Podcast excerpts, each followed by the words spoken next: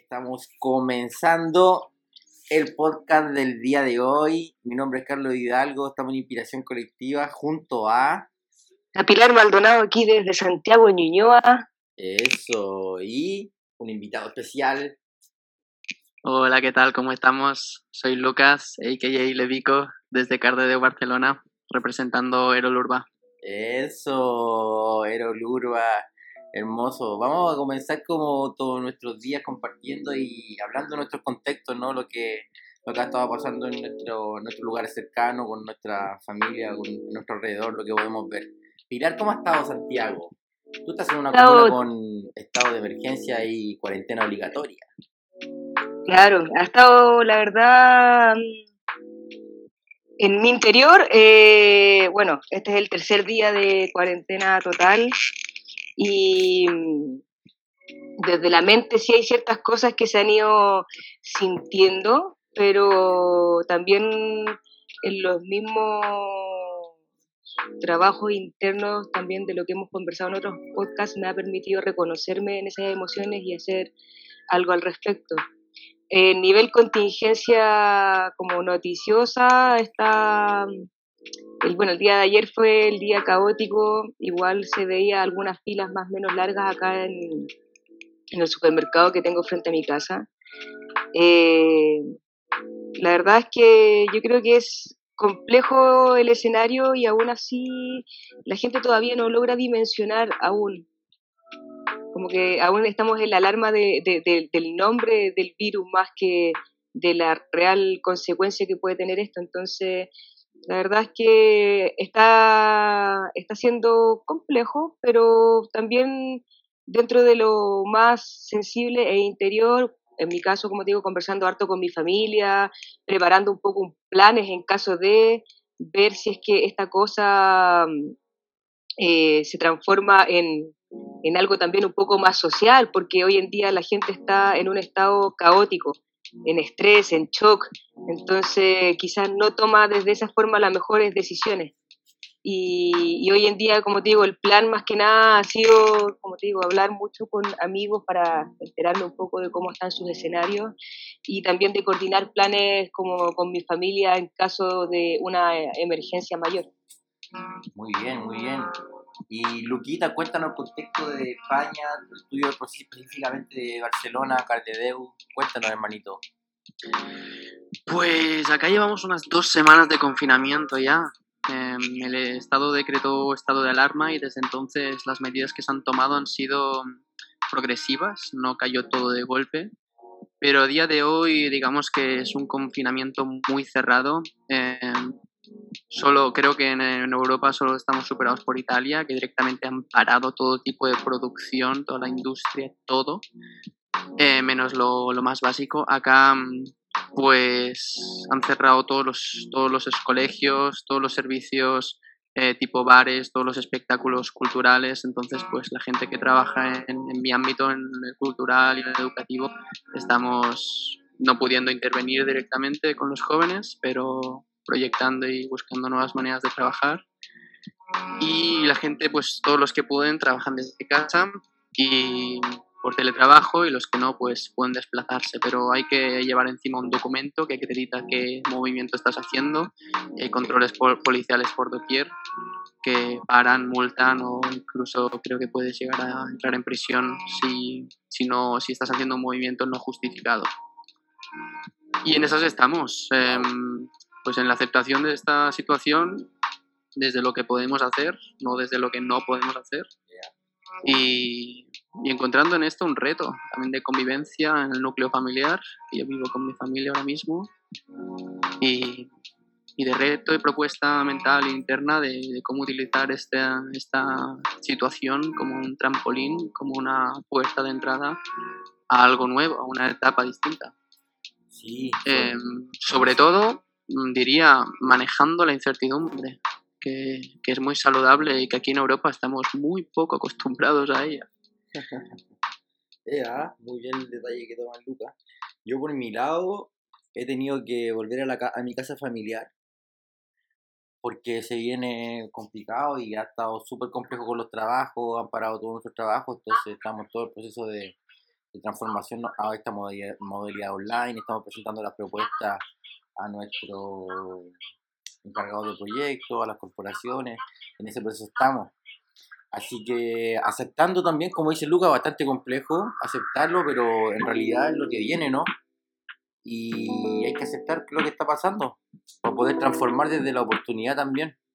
Y comentarle a la gente, Lucas, cómo, cómo nos conocimos trabajando en esto. ¿Cómo, ¿Cómo llegamos a conectar Chile y España y hasta lo que hemos generado, pues, Lucas? Eh, no sé, ¿lo explico yo lo explicas tú? A dale ver. tú, dale tú primero, ¿eh? Bueno, a ver, mi contexto, mi situación Sí. era que yo estaba viajando, estaba viajando por América Latina, em, hace, no sé si fueron, hace cinco años que salí, Eh, iba pintando murales, iba conociendo y conectando lugares y personas, y fue por una gente muy bonita en Casa Tomada en Uruguay, Montevideo, que desde acá les saludo, que me hicieron saber de, de algo llamado la red emergencias. Y, fue a través de ellos que llegué a un... Bueno, fue a través de ellos que conocí a unos amigos en Santiago que conocían en Valparaíso, un lugar muy bonito, el Nodo, Valpo, Ya, eh, la Casa del Puerto, coto. donde me recomendaron pasarme para ver si podíamos hacer algún tipo de intercambio. Y, y fue así como conocí ese proyecto tan precioso, tan precioso que tienen allá en Valpo. Y me instalaron en el ático, en un cuarto muy bonito, en una camita, para poder yo pasar los días allí mientras preparaba la intervención de su fachada. Y, y un día yo, bueno, me desperté ahí por la mañana, la prime- el primer día, de de hecho, tras pasar la primera noche, me desperté ahí y había al lado mío un colchón con, con un tipo durmiendo ahí. Y pensé, pero eh, ¿esto qué es? Em, no sabía yo que tenía un compañero de habitación. Y nada, pues nos despertamos y fue como, bueno, ¿y tú quién eres? Ah, mira, pues yo soy este. ¿Y tú? Y así empezamos a hablar, no sé, explícales tú, Carlos, esta parte ya, la tuya. Bueno, ahí yo entro y conozco a Luca y empiezo a hablar de, que- de lo que nosotros hacíamos con Evalútile, ¿no? Sin conocer nada de lo que él está mencionando antes.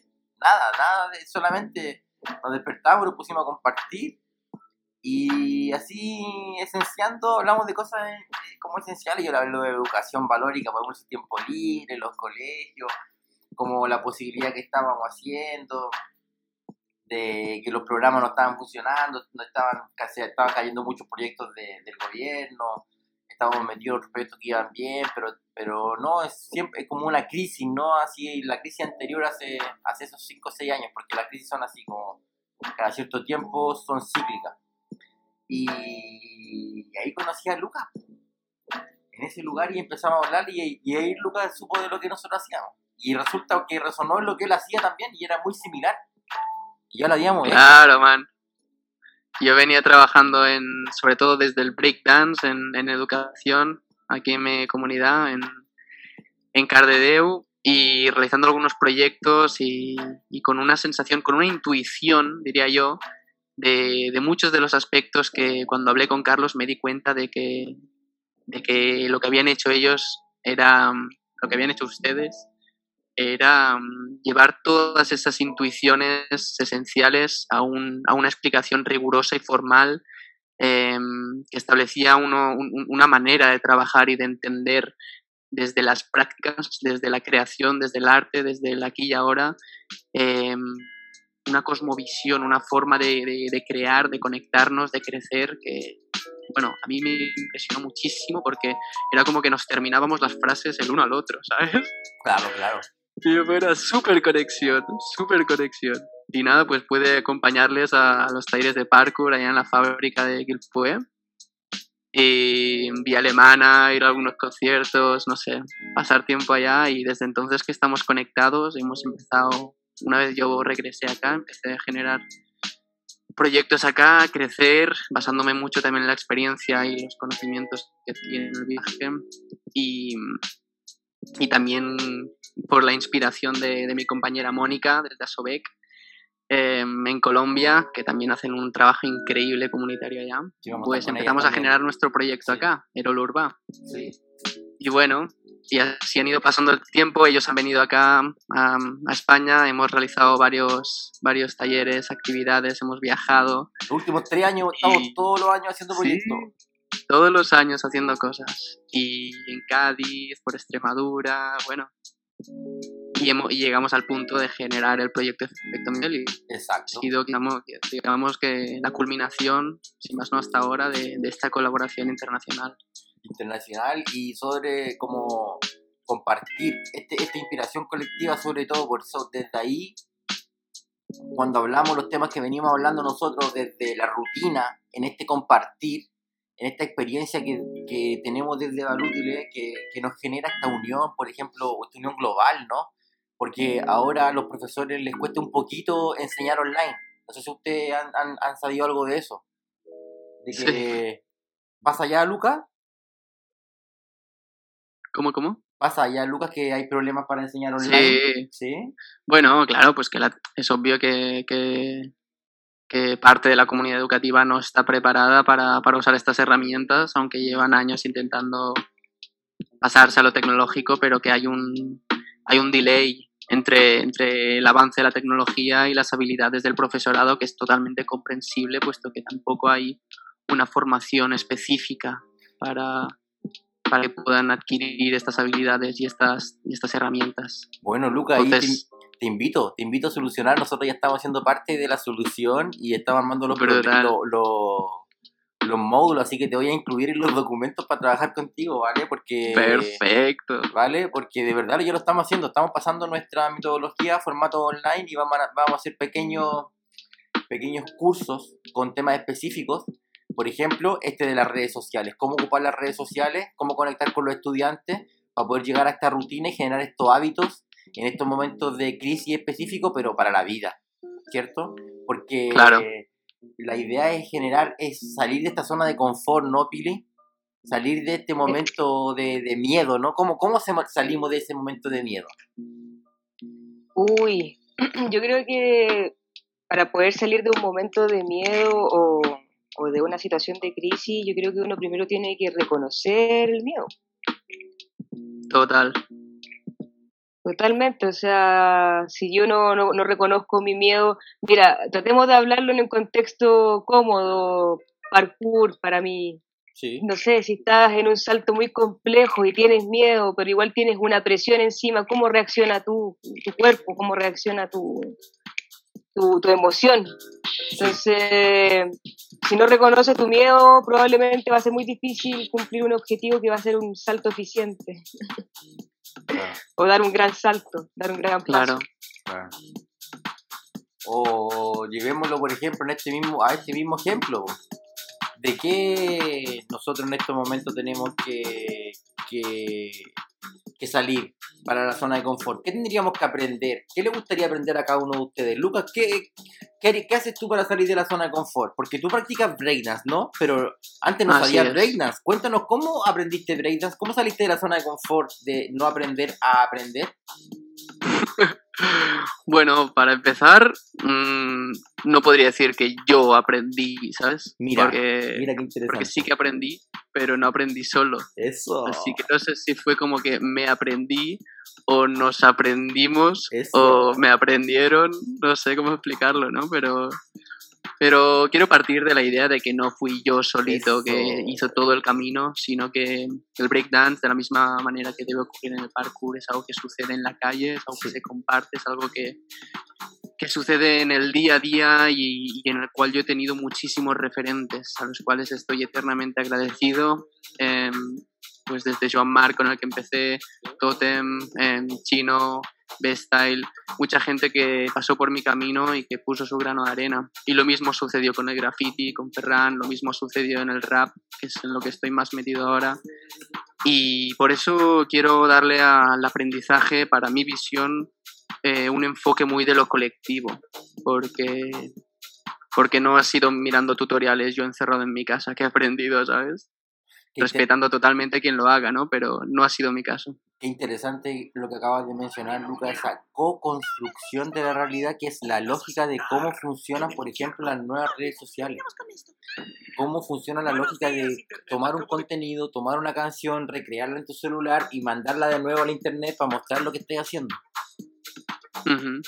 Eso que es la generación del co-construido, la, la co-construcción de, de esa realidad, pero para generar aprendizajes, por ejemplo, como tú dices, eh, desde la co-construcción, Pilar, ¿tú cómo, cómo aprendiste a hacer parkour? ¿Aprendiste sola? Cuéntanos un poquito también de ese proceso, porque ahí está tu co-construcción de salir de tu zona de confort, ¿no? Como gente que ha aprendido parkour. Tú, cuéntanos tu historia, Pili, porfa, porfa. Eh, porfa. Eh, esto es como ya un cuento de abuelo, ¿viste? Es como vamos, sentémonos alrededor del árbol. Pues estamos, en eso, estamos en eso, Pili, estamos en eso, estamos en eso. Este es el tiempo. Mira, yo creo que igual para un poco salir de la zona de confort uno tiene que tener una pizca de curiosidad también. Eh, de que hay, algo que te, que te, llama por dentro, una chispita, hay algo que se te enciende cuando ves a alguien, no sé, eh, para el caso de Lucky, estar viendo a alguien bailar break, lo que se siente es una, una energía increíble. Yo nunca me imaginé la posibilidad de parkour, pues yo fui a, por decirlo de una manera, a lo, a lo ciego, no, no, estaba completamente clara de lo que era, lo que, a lo que iba.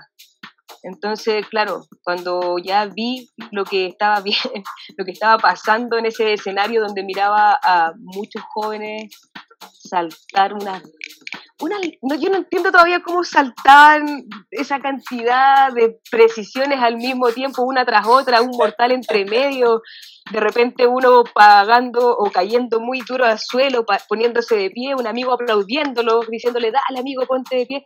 No era el escenario para mí habitual. Yo, antes de, antes de eh, practicar eh, parkour, yo jugaba fútbol, entonces mi, mi medio era mucho más competitivo, entonces para mí si alguien me aplaudía era porque hacía un gol y le íbamos ganando a otro, no porque le votara a una compañera, entonces era como, me animaba más a votar a mi compañero de profesión o de, actividad que, que, de, que, de, acompañarlo y que si se caía le tenía que dar la mano y pararlo y animarlo a, a más, entonces fue un golpe en la cabeza bastante eh, emocional el, llegar a, un, a, un, lugar donde yo ya no tenía que competir con nadie. Oye, y cuéntanos como de tu estado físico, ¿en qué momento estabas tú, encontrabas tú en tu estado físico? ¿Qué es lo que hacías tú en tu vida, como de tu trabajo? Yo en ese minuto trabajaba en oficina. Yo partí el parkour cuando tenía 31 años. ¿Ya? Eh, y bueno, hoy en día, bueno, en ese minuto trabajaba en una oficina trabajaba en una compañía de seguros, en un departamento, el departamento de siniestros, atendiendo a gente, recibiendo probablemente una cantidad de estrés no menor. Eh, pesaba como 85 kilos, era redondita, como digo yo. ¿Cuánto mides? Y yo mido unos 60, soy ah, chiquita, soy, bien bajita, entonces em, en verdad estaba como atravesando un proceso bien complejo desde lo emocional porque eh, el aprender parkour fue de alguna manera aprender a reconocer que tenía un montón de miedo frente a un montón de cosas donde mi primera respuesta era un no ante un dale, si lo estáis sintiendo, hazlo. Yo me acuerdo, ¿sabes qué, Pilar? Lo que me acuerdo siempre es cuando la primera clase, usted llegó a la clase y usted decía, pero no, yo me quedo aquí sentadita. Y a mí como ninja, profe, guía ahí, como queráis llamarle, me costaba entender ese ritmo personal, pero creo que Nevalútil me dio las herramientas para entender esos ritmos personales y que cada uno fuera al, momento de romper su, etapa de, de, miedo, porque Pilar tres meses pasó mirando una voltereta adelante, por ejemplo claro, yo en verdad en mis aprendizajes creo que soy eh, bastante visual. Yo de repente me acuerdo cuando estudiaba en universidad, colegio, eh, alcanzaba a tomar, a tomar mucha nota porque escribo muy rápido y después mis autoclases eran hacerme, eh, ¿cómo se llama? Un mapa conceptual, que lo escribía en, un blog gigantesco que colgaba en el muro de mi pieza, y a través de esos mapas conceptuales iba estudiando, me iba yo contando la propia historia a través de ese mapa conceptual, y ahí después se me quedaba grabada la imagen cuando ya estaba desarrollando la prueba, de repente estaba un poco urgida, me, trataba de concentrar, buscaba la imagen en mi cabeza y ¡pum! tenía respuesta. En el caso de parkour fue justamente eso, fue enfrentarme primero a los miedos internos de mi cuerpo y sabía que saltar para un cuerpo de 80 kilos no era probablemente lo más adecuado.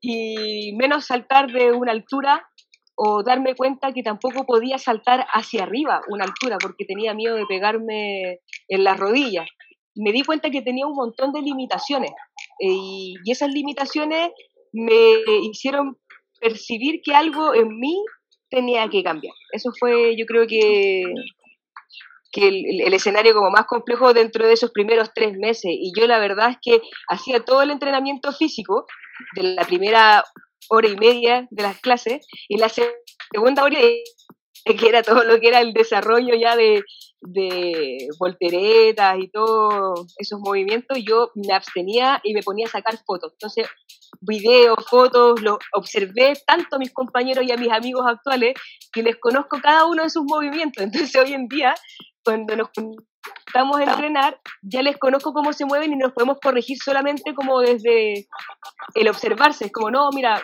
yo nunca he tirado de hecho un mortal, no tengo ningún flip. Pero sí lo he tirado en cinco años porque mi aprendizaje ha sido otro. ¿Cómo? Lo he tirado, yo te he visto tirando unas fotitos así, tirándolo a colchoneta y cayéndolo, pero no sí, claro, pero... pero sí ya lo estáis girando. Una cosa que tú antes decías que como imposible, imposible, ahora ya lo estás haciendo. Porque ya O sea, el día uno, el día uno, si tú me, me, pones en el escenario del día uno a hoy, no, yo jamás me imaginé en, en, ningún caso este proceso. Y como te digo, para mí es como enfrentar, eh, con el parkour fue tener que darme, como decimos acá en Chile, darme cara a mí misma frente a mis propios miedos y hacerme cargo de mí misma, aprender en un pro que que el parkour en sí para mí no se transformaba solamente en una disciplina, se transformó como en, lo que es mi vida hoy en día, es mi día a día. Entonces, hoy en día que tengo que entrenar, porque hoy sigo grabando videos para poder enviarlos a, a los chicos de los talleres y todo lo demás, eh, yo siento que en este minuto yo no puedo desperdiciar el tiempo y, quedarme acostado o sentado no haciendo nada porque necesito tener mi cuerpo fuerte, porque si mi cuerpo está fuerte ya mi mente está fuerte. Eso hace cinco años atrás jamás hubiera pasado. Hace cinco años atrás, en mi condición mental, jamás hubiera pasado eso. Hubiera quedado probablemente en la ansiedad comiendo, comiendo, comiendo, eh, fumando tabaco como loca y, y probablemente acrecentándome en, en, ponerme capas, porque para mí la gordura fue ponerme capas, protegerme a través de eso. Ahí lo, lo, dejo como en una... Mira, ¿Mm? interesante. Oye, Lucas, tú tienes algo que decir de esta como como sentimiento, ¿no? De salir de la zona de confort, hablábamos que no, que no era unidimensional, no es solamente que te sintieras de una forma, ¿no? Eh, sí, sí, bueno, em, pues comentamos, antes hemos comentado un, una, una, idea, un diagrama que hemos visto en torno como a tres niveles eh, y lo hemos comentado sobre él, que hablaba de, y que, se lo pasé yo, os lo pasé yo porque sentí que coincidía mucho con, con, todo lo que venís comentando en estos podcasts y que hablaba de, de cómo pasamos de la zona del miedo, ¿no? Que estamos, pues, la zona del miedo es la acaparación de la comida y el papel, contagiar total, constantemente emociones negativas, pasar cualquier cosa, reenviar cualquier cosa que te envíen, de dudosa fiabilidad, eh, quejarse, mm, etcétera, a la zona de aprendizaje en la cual empiezas a, a, plantearte qué, estás consumiendo y si realmente necesitas todo lo que te, están, te está llegando, todos los estímulos de miedo, de odio, de pánico.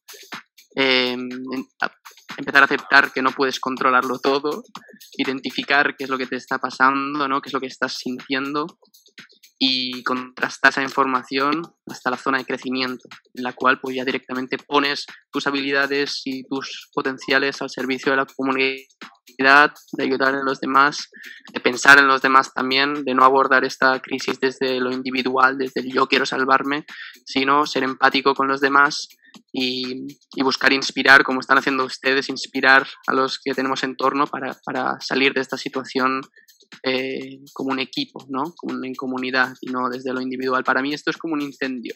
Y no sé qué están en un incendio y en su casa, o sea, se prende fuego o en su lugar de trabajo. Pues la reacción típica sería la de empezar a correr y gritar en todas bandas, tirándolo todo por todas partes, pisándose los unos a los otros para encontrar la salida, ¿no? Sí. Y la otra es decir, ok, hay un fuego, parar un segundo, decir, muy bien, tengo miedo, lo sé, tengo miedo, pero ¿qué vamos a hacer con esto? ¿Quién lo apaga? ¿Quién se asegura de que las salidas estén abiertas? ¿Quién ayuda a las personas que lo mismo pueden desplazarse tan, tan fácilmente o los que están en otro piso superior, em, cómo avisamos a, los demás para que nos ayuden. Pues un poco encontrar esos, esos niveles desde los cuales aceptando que no somos un robot, aceptando en lo que vivimos, pues cómo respondemos a ello mm, buscando el bien, no solo el mío, sino el de los demás también. Y, estando muy de acuerdo con este gráfico, la reflexión hasta donde quería llegar con esto es que estoy muy de acuerdo, pero donde no coincido es, es en entender o, o, conceptualizar estos niveles como un progreso lineal, como unas escaleras que tú subes de la zona del miedo a la zona de aprendizaje y de esta al crecimiento, como si tú llegases a la zona de crecimiento y desde ahí solo hicieras que crecer. Em, creo que es muy inspirador esta, este planteamiento, pero que puede pecar de, de, falta de realismo o de humanidad mm, si lo entendemos así, si lo entendemos como una progresión constante, porque yo creo que, que, los humanos vivimos en ciclos y que no siempre lo tenemos todo bajo control. Entonces, em, aceptar y entender que podemos tener momentos de miedo, momentos de aprendizaje y momentos de crecimiento y que del crecimiento podemos volver a miedo. Un día te puedes levantar más preocupado por ti o más preocupado por, por, las personas con las que vives, en otras mm, discutir con todo el mundo, en otras intentar ayudar y salvar el mundo, sentirte poderoso y, y que una cosa no niega a la otra, sino que constantemente estamos aprendiendo o como ustedes dirían, recordando. Eh, estos estados de conciencia, esta, esta visión y que, y que tenemos que permitirnos, o a mí al menos eso es, hablo, digo todo esto a la comunidad, pero en realidad me lo estoy diciendo a mí mismo, ¿sabes? Eh, permitirme, permitirme, eh, pues tener momentos de ansiedad, tener momentos de duda, tener momentos de incertidumbre, entender qué es lo que está ocurriendo dentro de mí, qué es lo que, qué es lo que sucede, aceptarlo y abrazarlo, porque desde esa conciencia desde la que puedo decir, muy bien, hay este fuego, tengo este fuego dentro de mí, hay este incendio, lo apagamos al ritmo que sea y seguimos construyendo. Y no pasa nada si en el futuro hay otros fuegos porque no estamos solos. No todo pasa solo por mí. Puedo hablar de cómo estoy con mi compañero, puedo hablar con Carlos y decir lo que me está pasando al otro lado del mundo. Puedo, sí, podemos compartir y podemos permitirnos no tenerlo todo bajo control todo el tiempo, sino, sino orientar en qué dirección queremos llevar esta, este proceso, porque parece que va a ser largo. Y en mi decisión, en mi proceso, decido aprovechar este tiempo para cuidarme, hacer aquello que por sí normalmente no me permito, por el exceso de productividad y el, y el tiempo, la rapidez en la que vivo, porque toda la actividad, todos los proyectos, todo aquello que tanto me apasiona y tanto me encanta, si soy sincero, me tiene limitado el autocuidado y el cuidado de la gente más cercana a mí. Entonces siento que este periodo es una recesión en la cual puedo dedicarme a mí mismo, eh, hacer yoga, hacer ejercicios, empezar a cocinar mejor, eh, hablar con mi familia más a menudo. Todo esto son oportunidades para mí. Wow, qué buena reflexión, Luquis. Ahí que es súper importante esa reflexión para nosotros porque hemos estado en la misma, como tratar de ver la, la posibilidad antes, el, primer capítulo partió así con Pili, ¿no? ¿Cierto, Pili? Sí, pues, partió de hecho dentro de una reunión de trabajo, eh, conversando de algunos proyectos para poder justamente reformularnos en esta en esta contingencia, porque para nosotros igual hay que reconocernos internamente donde es muy difícil darle o abrirle un poco la puerta al reconocer que todo se fue de las manos. sí, se fue de las manos. Sí, claro, iba, iba todo entendido por dónde íbamos la frase, pero claro, no, no, quería concretarla con el golazo, pero... No, está bien, diste, diste lugar a la imaginación. Oye, eso es difícil, eso es difícil, ¿sabe? Porque es verdad, es verdad, hay que aceptarlo, hay que soltarlo. Entonces, lo que habla Lucas hace mucho sentido, porque esas ganas de querer tener el control siempre, eh, finalmente generan también un poco más de ansiedad en nosotros, te pones una carga extra, ya sabemos que afuera el mundo ya está siendo muy complejo, pero a su vez si te das la oportunidad de ir hacia adentro, como dice Lucas, te vaya a regalar un momento para ti, donde qué rico poder cocinarte bien, comer bien, comer tranquilo sin tener que estar todo el rato eh, con la presión de la máquina. Hoy en día la Tierra nos está diciendo, paren la máquina, humanos paren, bájense de esa situación de creer que son invencibles. No somos invencibles, somos muy vulnerables y hoy en día nos necesitamos de todos de todos. Y hoy en día estamos viviendo en una circunstancia donde nos estamos conectando, en mi caso puntual, con personas que Carlos conoce y que hoy en día también se están transformando en personas especiales para mí porque nos están dando y me están dando una visión, un aprendizaje de cómo sobrellevar esto de la mejor forma. Claro. Wow. Y así es como, como disfrutamos este bienestar y eso siempre es lo que queremos como lograr en estos podcasts que se genere ese bienestar. Entonces para nosotros estar, estar hablando ya es un bienestar. Estar aquí compartiendo ya es un bienestar. Y... Estar aprendiendo de nosotros mismos al mismo tiempo y estamos todos viviendo la misma situación al mismo tiempo. Insisto, estamos todos en la misma. Aprendamos a crecer al mismo tiempo. Sí. Sí, sobre todo aprender a crecer y, y, y, como dice Lucas, desde la colaboración, ¿no? Exacto.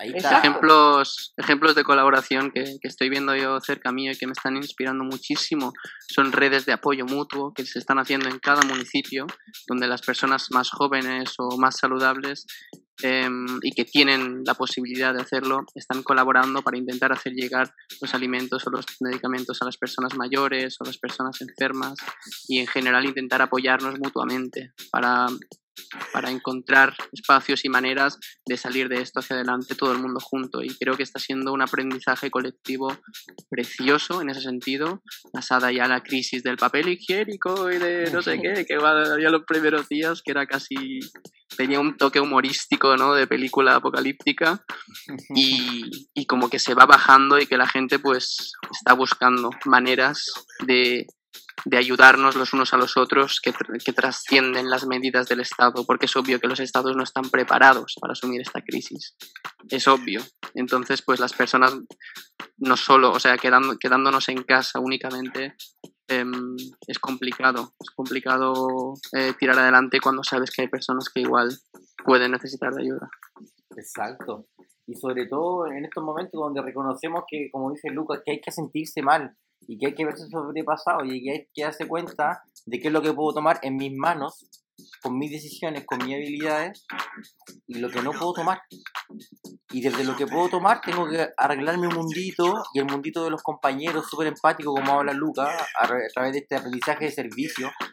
Porque, por ejemplo, nosotros acá en Chile, algo que, que, que, que nos falta es esa solidaridad que siempre el pueblo chileno demuestra estoy seguro que van a empezar a, a, suceder casos como, como lo que está mencionando Luca en España, acá en Chile, cuando se empieza a poner un poquito más complicada la cosa. Igual ya ha ido partiendo un poco. Yo he visto algunas imágenes de panaderías en barrio eh, donde han colgado bolsas de pan a quien le falte que las pueda tomar. Mira, mira qué interesante. Ahí teníamos un pequeño ejemplo de ayuda mutua.